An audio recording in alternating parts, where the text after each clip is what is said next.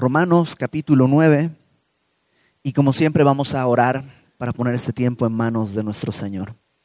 Padre, gracias porque podemos acercarnos a ti a través de tu palabra y en ella podemos encontrar tu consejo, tu dirección, tu consuelo y tu fortaleza.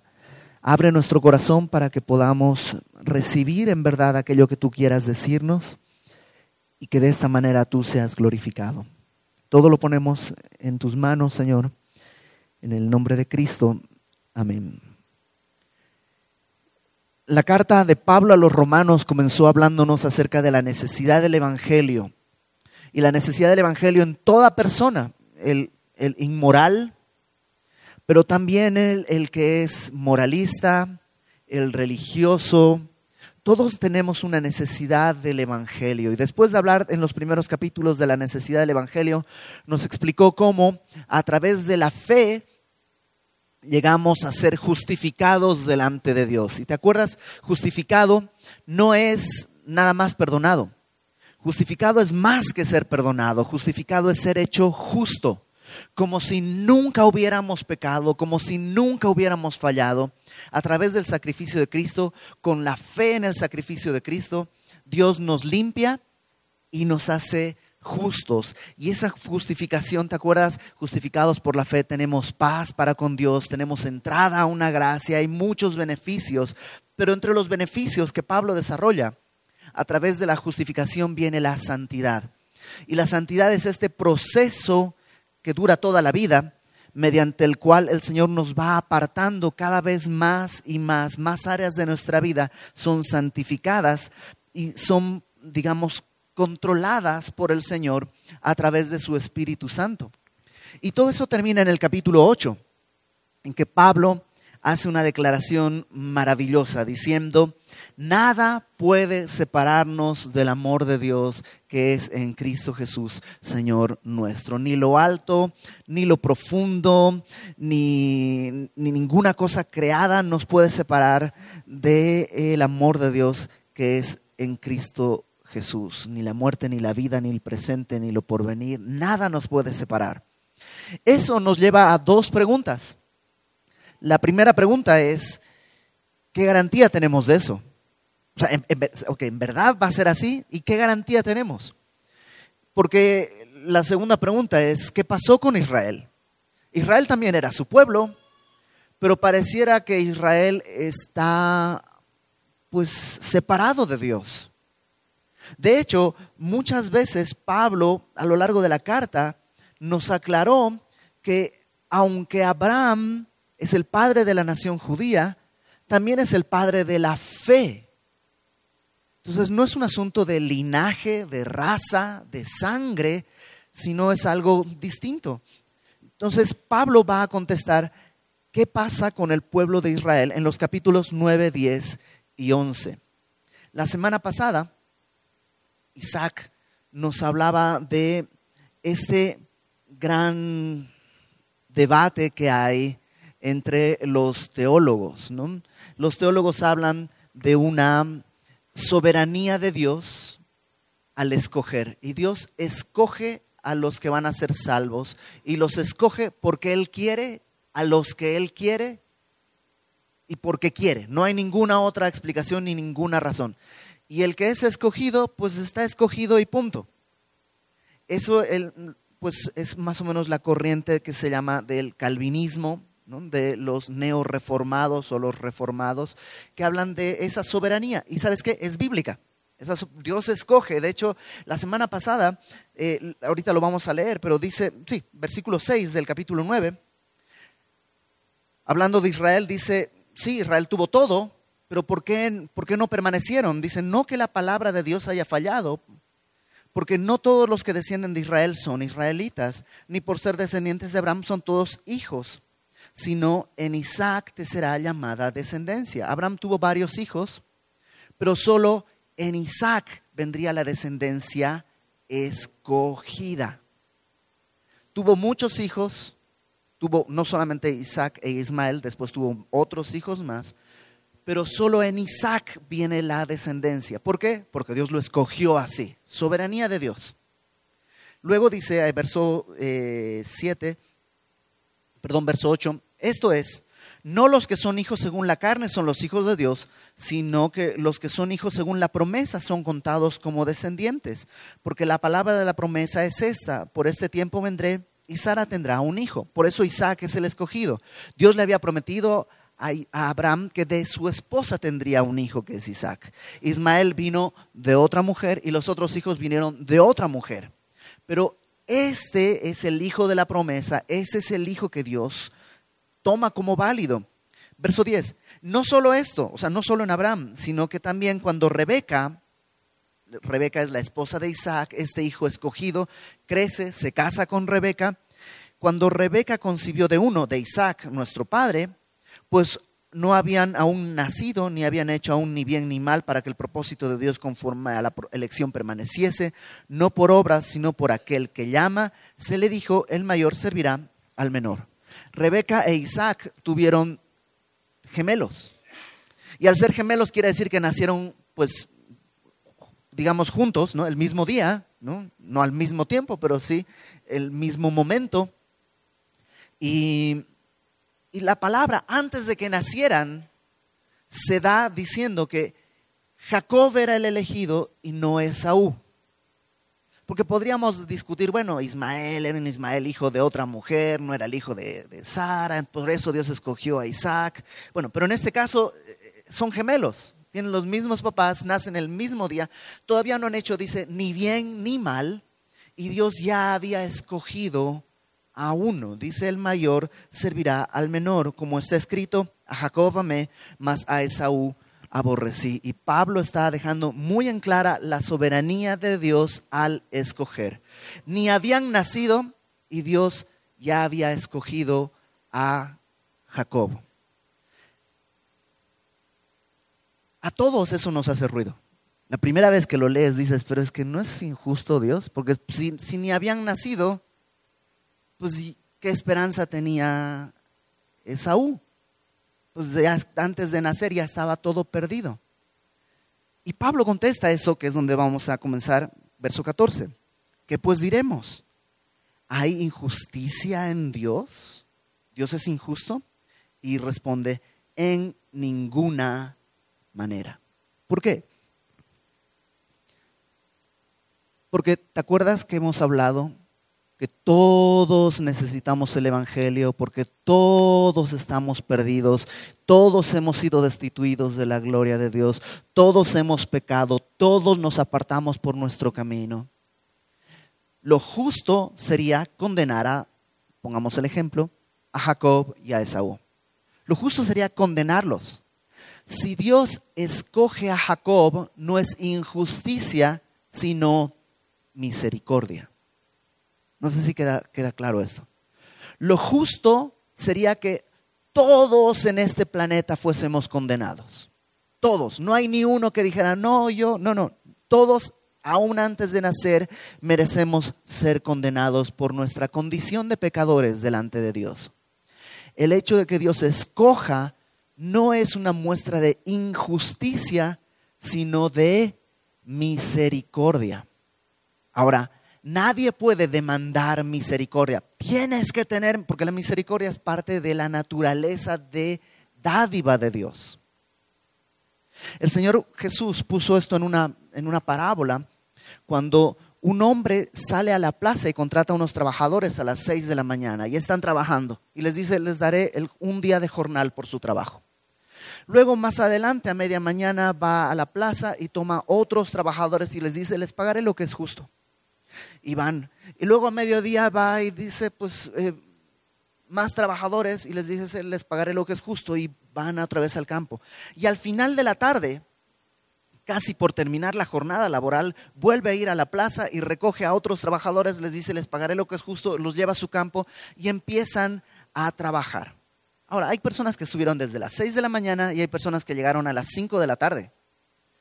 Y a las 6, a la hora del cobro, este señor, este capataz, le dice a los últimos que fueron contratados, vengan a cobrar lo que es justo. Y les da un jornal entero. Trabajaron una hora y les da un jornal entero. Los del mediodía trabajaron tres, cuatro horas y les da un jornal entero. Y entonces los que llegaron primero empiezan a pensar, wow, si a estos les pagó el día completo, a nosotros nos va a dar pues aguinaldo o algo así, ¿no? Pero cuando llegan, el Señor les dice, aquí está lo suyo y les paga un jornal entero. Y estos se sacan de onda y empiezan a decir, esto es injusto. ¿Fue injusto? No. Cuando los llamó les dijo, les pagaré un jornal entero. Pero es que ellos no trabajaron nada. Sí, eso es misericordia. Y nadie puede decirle al Señor qué hacer con su misericordia. La elección de Dios no tiene que ver con la justicia, sino con su naturaleza de misericordia.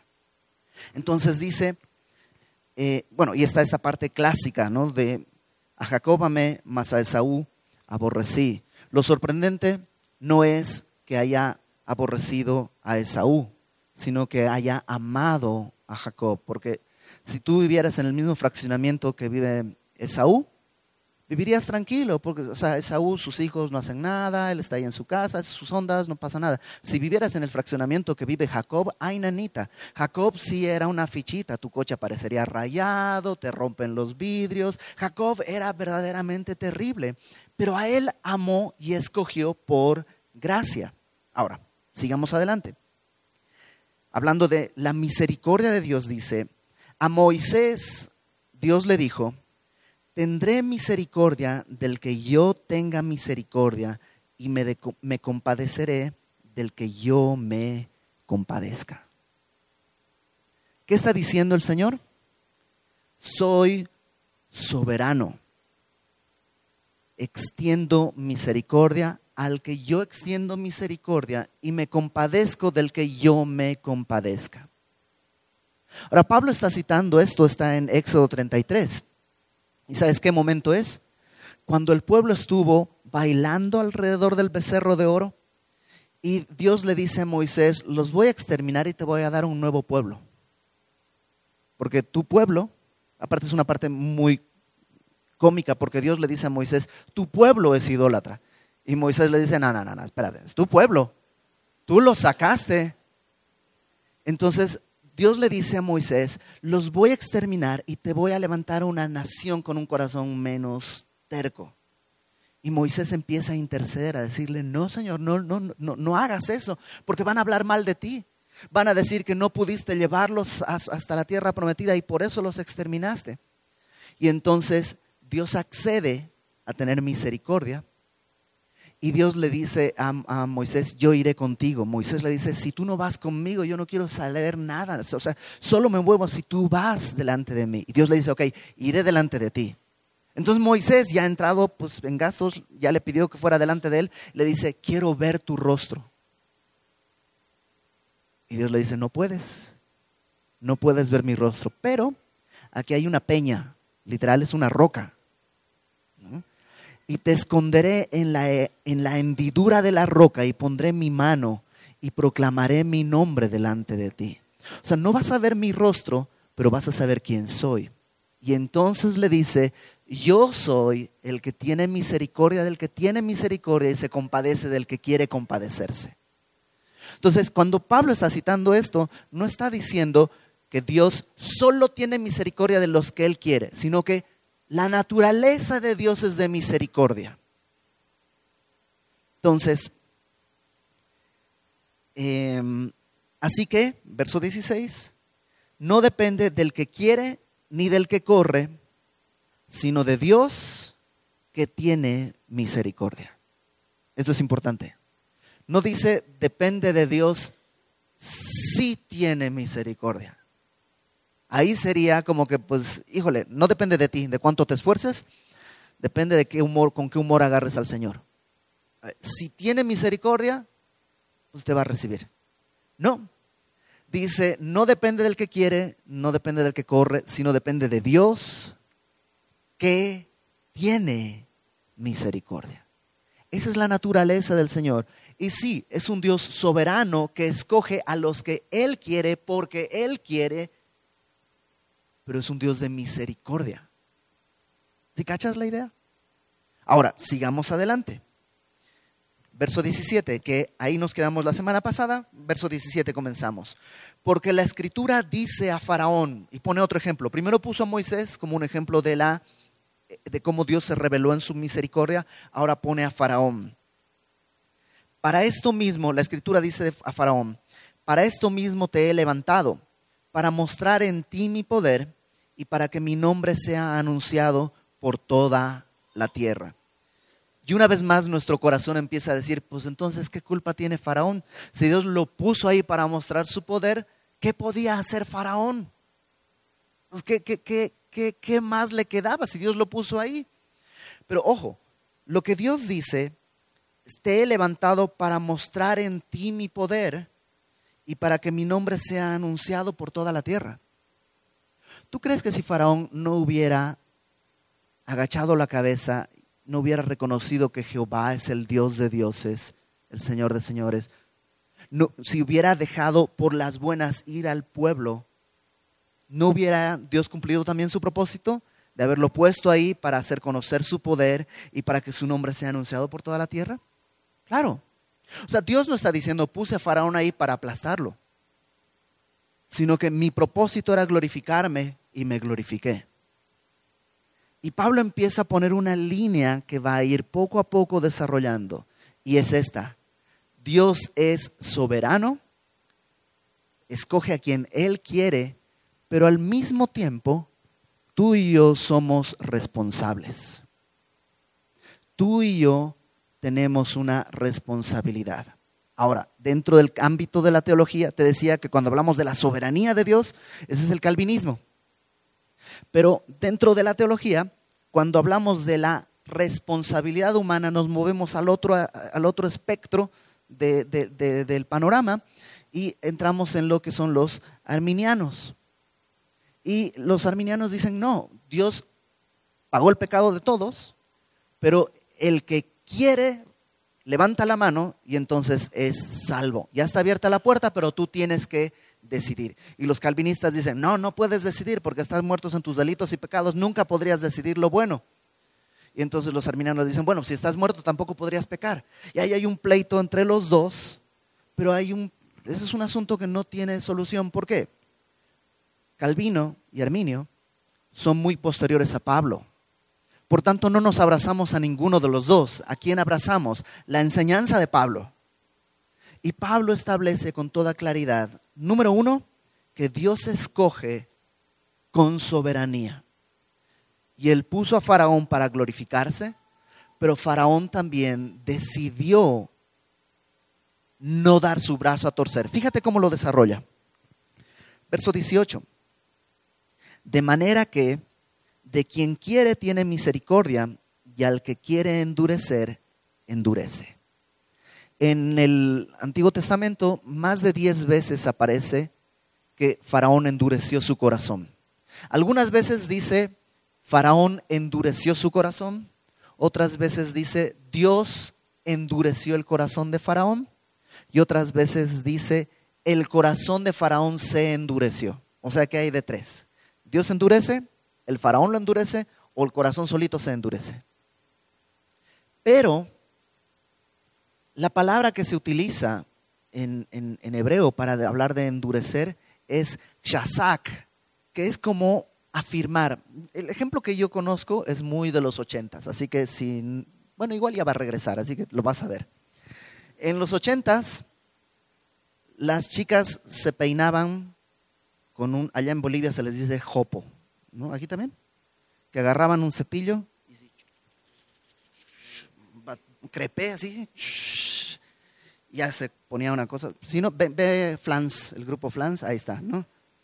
Y una vez que esté así, ¿qué es lo que ponían? Pues en Bolivia, acuaneta.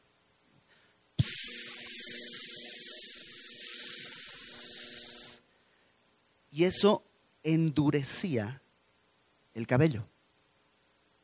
Es más o menos esa idea que quiere transmitirnos la Biblia. Faraón puso su corazón rechazando y resistiendo al Señor. Y Dios dice, ok, son diez plagas. Dios no tuvo misericordia de Faraón. Sí, diez plagas muy grandes. No son como tú y yo que decimos, ah, mira, un temblor en no sé dónde, un terremoto. En... No, no. Faraón lo vio ahí. El agua del Nilo se convirtió en sangre delante de sus ojos. Vio todas estas cosas y no quiso ceder ante la misericordia de Dios. Y Dios le dice, ok, eso es lo que quieres. tu corazón va a quedar ahí endurecido. Entonces no es que Dios está diciendo a Faraón, lo hice pecar, ¿no? Dios no hace pecar a nadie, pero Dios puede endurecer lo que tú has decidido. Volvamos a Jacob con Esaú. ¿Te acuerdas? Gemelos, elegido desde antes. ¿Qué esperanza tenía el pobre Esaú que había sido, no, no había sido escogido desde antes de nacer? Oh, pobrecito. Pero ¿qué nos enseña la Biblia? Que un día regresando de cazar, él dice a su hermano, Oye, ¿qué tienes ahí? Pues tengo una sopita que estoy preparando. Pues yo me estoy muriendo de hambre. ¿Sabes qué? Te vendo mi primogenitura por ese caldo. ¿Quién lo hizo? Él mismo. Él rechazó el privilegio que por naturaleza le hubiera correspondido. Entonces, otra vez, venimos a este misterio entre eligió Esaú, pero primero eligió el Señor. El Señor elige pero también Esaú dos veces rechaza su primogenitura. Lo mismo ocurre aquí con Faraón. Y Faraón pues endureció su corazón y el Señor lo afirmó en la decisión. También eso nos da un consuelo, porque si tú quieres servir al Señor y seguirle, puedes tener la certeza que el Señor va a endurecer tu corazón ahí, en seguirle en su voluntad, en perseverar en Él, porque va a ser su obra. No permanecemos con nuestros méritos, sino porque Dios nos sostiene ahí. Ahora, yo sé que estás preguntándote, yo sé que estás pensando en tu mente, y no porque sea yo aquí telépata, sino porque Pablo lo sabía y lo desarrolla en el versículo 19. Dice, me dirás, ok, de quien tiene, quiere, tiene misericordia, a quien quiere endurecer, endurece, me dirás, ¿por qué pues sin culpa? O sea, entonces, ¿por qué Dios le echa la culpa a alguien? ¿Quién ha resistido su voluntad? Si Faraón fue puesto para eso, pues ¿quién, quién puede decir que no? Pensemos en Judas. Alguien tenía que entregar a Jesús. Y pues si Judas era, pues qué culpa tenía Judas. Alguien tenía que hacerlo. Pero, pero, pero ese razonamiento suena mucho al razonamiento de Adán después de haber pecado. ¿A quién hay que echarle la culpa? Señor, pues le echo la culpa a, mi esposa, pues la voy a ver mal, ¿no? Entonces, este, Señor, pues la culpa la tienes tú. La mujer que tú me diste es la que me hizo pecar. Y aquí estamos en lo mismo. En vez de ver la necesidad de un Salvador, todos volteamos a ver, ¡Ah! pero entonces Dios lo hizo. Y Pablo no responde eso más que con otras preguntas. Fíjate. ¿Por qué inculpa? ¿Quién ha resistido su voluntad? Verso 20. Más antes, oh hombre, ¿quién eres tú para que alterques con Dios? La primera pregunta de Pablo es, ¿crees que tienes derecho a pedirle cuentas al Señor? ¿Quién eres tú para decirle, Señor, por qué? ¿Has oído esas personas que dicen, cuando un día muera y llegue al cielo, le voy a preguntar muchas cosas a Dios y me va a escuchar?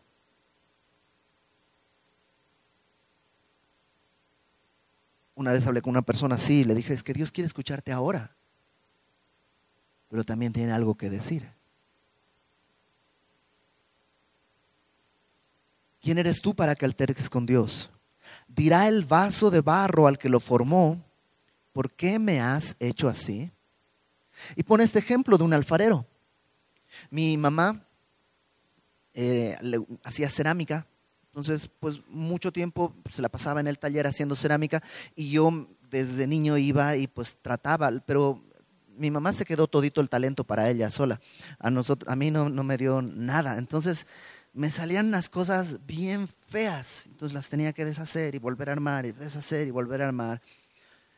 Y, ¿y ¿sabes por qué podía hacerlo? Porque mi naturaleza de ser humano es superior a la del barro que es inerte el barro es barro nomás, es cerámica, arcilla. Entonces no le tengo que preguntar su opinión, o sea, no converso con el barro porque somos de naturalezas muy distintas. Bueno, si hay esa diferencia entre yo, persona, y arcilla, ¿cuánta más diferencia hay entre el Señor omnipotente, santo, santo, santo, y cualquiera de las cosas de su creación? Por lo menos el barro y yo compartimos un mismo origen, porque el hombre fue formado del polvo de la tierra. Pero como creación, no tenemos, es decir, Dios se hizo hombre, pero no tenemos nada en común con, con el Señor en ese sentido. Su naturaleza es muchísimo más alta que la que tú y yo pudiéramos tener. Entonces, si yo puedo hacer un vaso de barro y nunca el vaso de barro me dijo, oye, ¿qué onda? hazme bien, ¿no? ¿Cómo yo podría altercar con Dios a decirle, Señor, ¿por qué estás haciendo esto? No tiene potestad, verso 21, el alfarero sobre el barro para hacer de la misma masa un vaso para honra y otro para deshonra. Sí. Podías hacer un vaso para cosas muy de lujo, para exhibir, o podrías hacer algo para cosas cotidianas. Uno para cosas honrosas, otro para... ¿Puede hacerlo? Sí.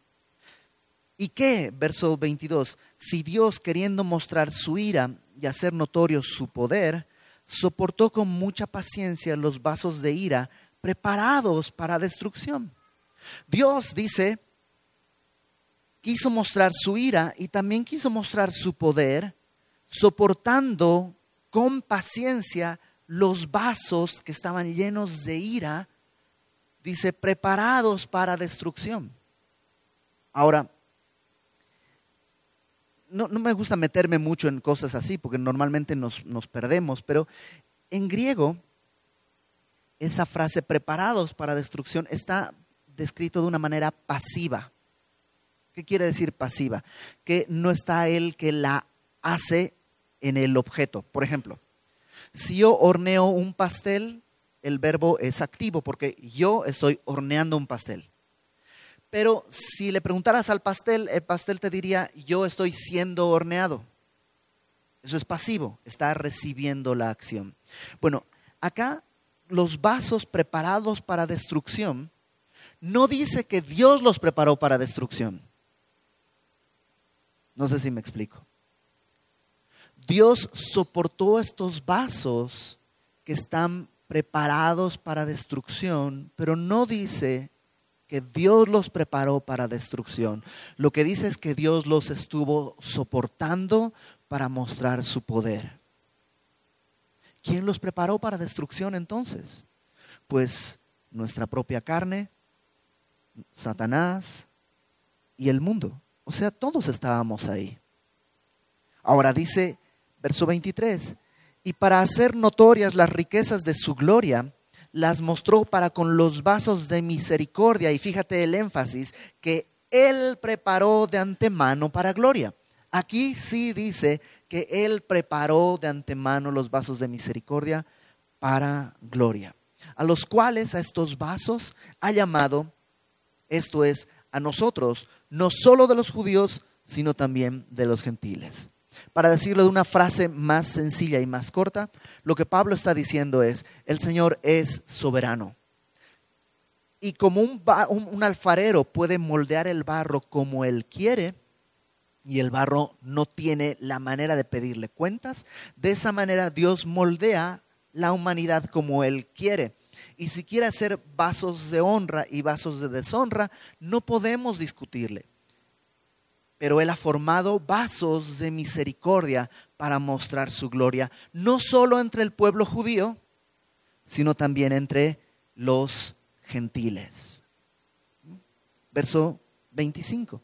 Y como siempre hace Pablo, ahora va a poner un apoyo bíblico. O sea, no, Pablo no dice créanme, sino esto lo dice la escritura. Ahora pone el apoyo bíblico. También dice, está en Oseas, llamaré pueblo mío al que no era mi pueblo y a la no amada amada. Y en el lugar donde se les dijo, vosotros no sois pueblo mío, allí serán llamados hijos del Dios viviente. Desde Oseas, en el Antiguo Testamento, Dios ya hablaba de un pueblo que no era suyo, pero que sería escogido para ser restaurado. Los que no eran amados serían amados. Los que no son pueblo mío serán llamados hijos del Dios viviente. Y pone otra cita, verso 27. También Isaías clama tocante a Israel.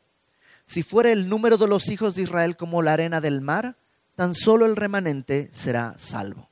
O sea, si fuera Israel millones de millones de millones de millones de millones de millones de millones en población, no importa, de todos modos, solo un remanente, solo un puñadito sería salvos.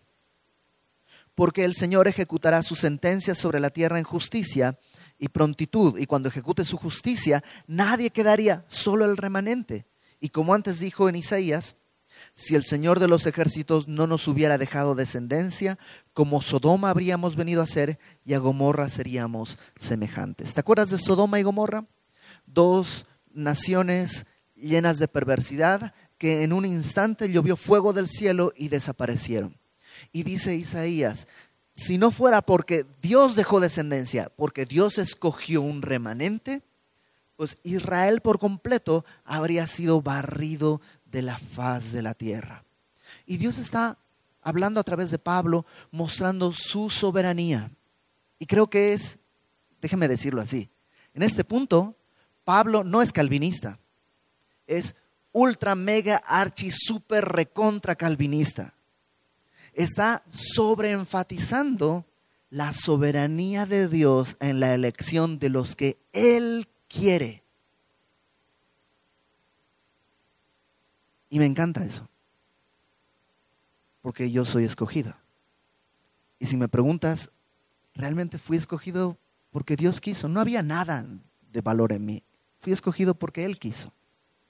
En este punto de mi vida, yo también soy ultra, super, mega, archi, recontra calvinista.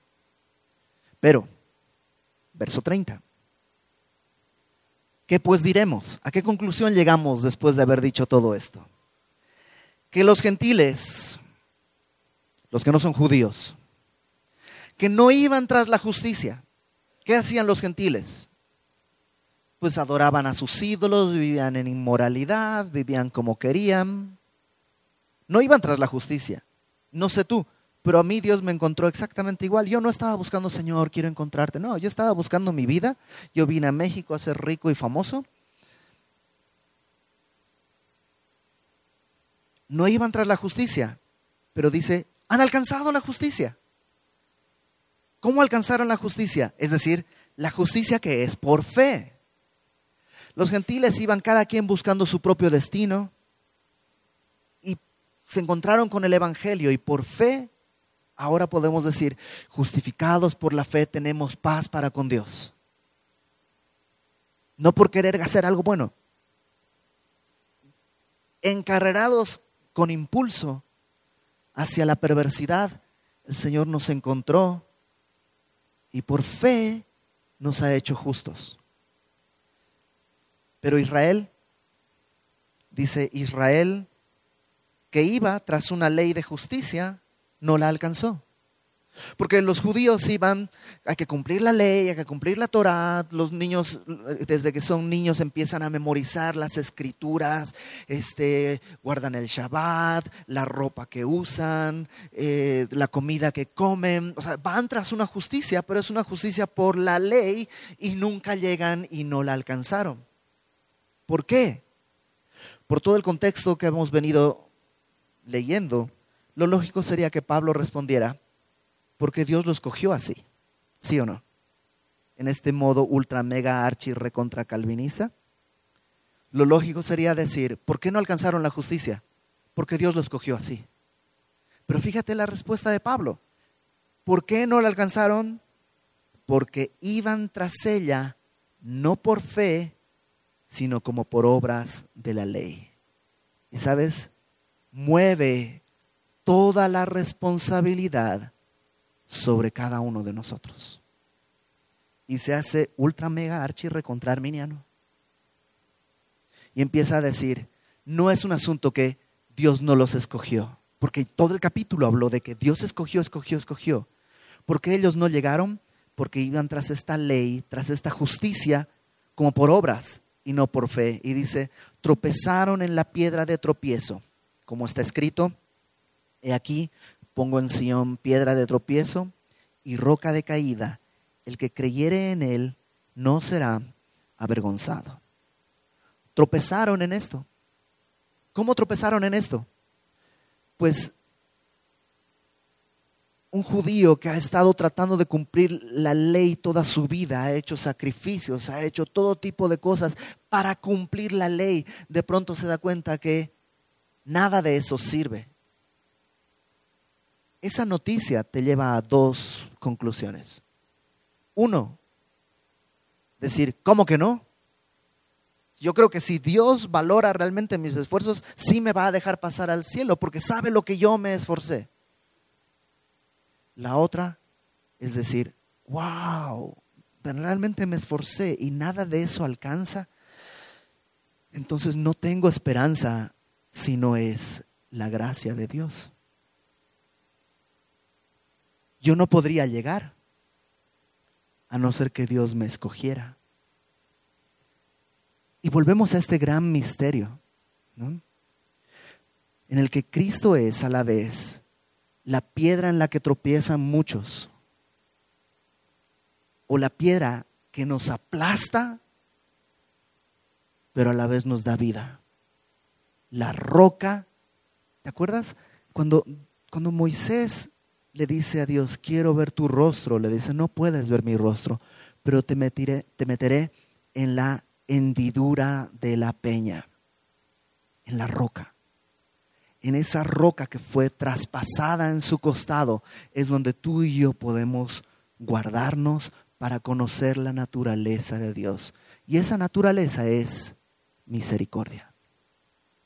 Y en esa misericordia el Señor pone delante de nosotros el espacio para una respuesta. Y ahí dice el pastor Jaime Foot, hay dos maneras de responder ante esto.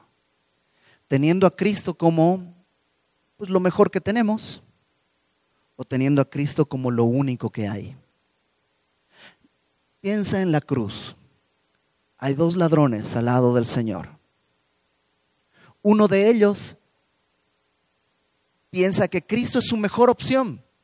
Pues está clavado a quién puede acudir sino a Cristo. Cristo es mi mejor opción para bajar. Y entonces le dice, Señor, si eres el Mesías, bájate y bájame. Eres mi mejor opción. Ahora, si el sumo sacerdote llegara y dijera, vamos a ver que pues, hubo un esclarecimiento y la verdad ya nos dimos cuenta que este ladrón no era culpable, bájenlo de la cruz se baja de la cruz, les dice adiós a los demás y ya no necesita a Cristo, Cristo ya no es su opción, ya no es lo mejor que tiene, pues ya pasó. Mientras que al otro lado de la cruz hay otro hombre que en vista de todo lo que está pasando y cómo insultan a Cristo y cómo lo golpean y cómo empieza a decir, eh, Señor, Dios mío, Dios mío, ¿por qué me has abandonado? Y empieza a entender todo y se da cuenta, yo me voy a morir. Y Señor Jesús, tú también te vas a morir. Pero tú vas a regresar porque eres el Señor. Acuérdate de mí cuando vengas en tu reino. Aquí yo estoy clavado porque lo merezco, pero tú no has hecho nada, estás ahí por alguna razón que no entiendo, mostrando un amor que nunca había visto acuérdate de mí cuando vengas en tu reino. Y a ese ladrón le podrían decir, ¿quieres bajar de la cruz y ser libre? Y podría haber dicho, me da lo mismo. Lo único que anhelo es la promesa que Él me dijo. Hoy estarás conmigo en el paraíso. Y Cristo ya no es su mejor opción y Cristo no es lo mejor que tiene. Cristo es lo único a lo que quiere abrazarse. Él vio la misericordia de Dios. Y él sabe que fue escogido y en su misericordia tiene una respuesta. Así tú y yo. Cristo puede ser tu mejor opción para tener un buen matrimonio, para tener una buena familia. Pero si te dijeran, hay un nuevo curso que puede conseguir todo eso, ¿cambiarías de opción? Dios nos escoge en su soberanía y por amor. Y en su amor ahora pone delante de nosotros el poder responderle. Y que como Pablo podamos decir, para mí, morir es ganancia, porque estoy con Él todos los días. Entonces, ¿qué te parece si oramos? Porque si alguien está aquí sintiéndose que no ha sido escogido, dice, yo soy excluido, nunca, nunca soy escogido. Pues entonces Dios dice, te quiero escoger. ¿Qué necesito? Pues entender que no merecería ser escogido. No es un acto de justicia, sino de misericordia. Y a lo mejor tú has estado viviendo tiempos difíciles y dices, ¿dónde está el Señor? Y Dios dice, sigo aquí. Sigo aquí presente y atento. No lo puedes entender, como muchas cosas que no entendemos, pero sigo aquí, sigo atento y sigue siendo mi escogido. Vamos a orar. Señor, yo te ruego que tú reveles a nuestro corazón si es que alguien aquí está viviendo, incluso siendo cristiano, pero, pero como si tú fueras la mejor opción.